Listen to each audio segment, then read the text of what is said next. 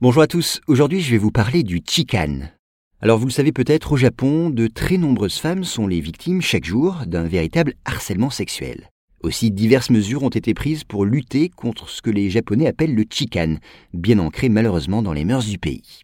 Alors au Japon, les femmes subissent parfois des attouchements ou sont confrontées à la vue d'exhibitionnistes, et certains hommes vont même jusqu'à se frotter contre elles ou à prendre des photos sous leur jupe. À noter que ces agressions sexuelles ont surtout lieu dans les trains ou le métro qui transportent chaque jour des millions de passagers. C'est ainsi que le chikan est un phénomène très répandu. En 2017, par exemple, ce ne sont pas moins de 1750 agressions de ce type qui ont été comptabilisées par la police de Tokyo. Et les femmes sont très tôt la proie de ces violences. En effet, les agresseurs s'en prennent également aux adolescentes et même aux fillettes. Malheureusement, il est difficile de lutter contre le chikan, tant ce phénomène est intégré à la mentalité japonaise. Il se nourrit en effet d'une vision traditionnelle de la femme, perçue comme une créature subalterne et soumise aux désirs des hommes. Par ailleurs, les victimes, censées adopter des attitudes provocantes, sont souvent jugées responsables de leurs agressions.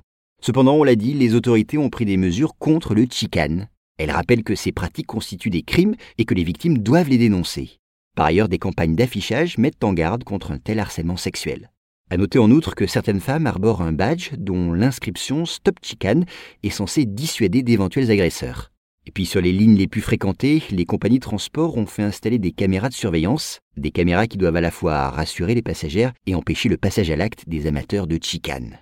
Enfin, d'autres mesures existent. Une application recense par exemple les lieux les plus fréquentés par les agresseurs et un dispositif spécifique permet d'alerter rapidement les services de police. Enfin, certains wagons sont à l'usage exclusif des femmes.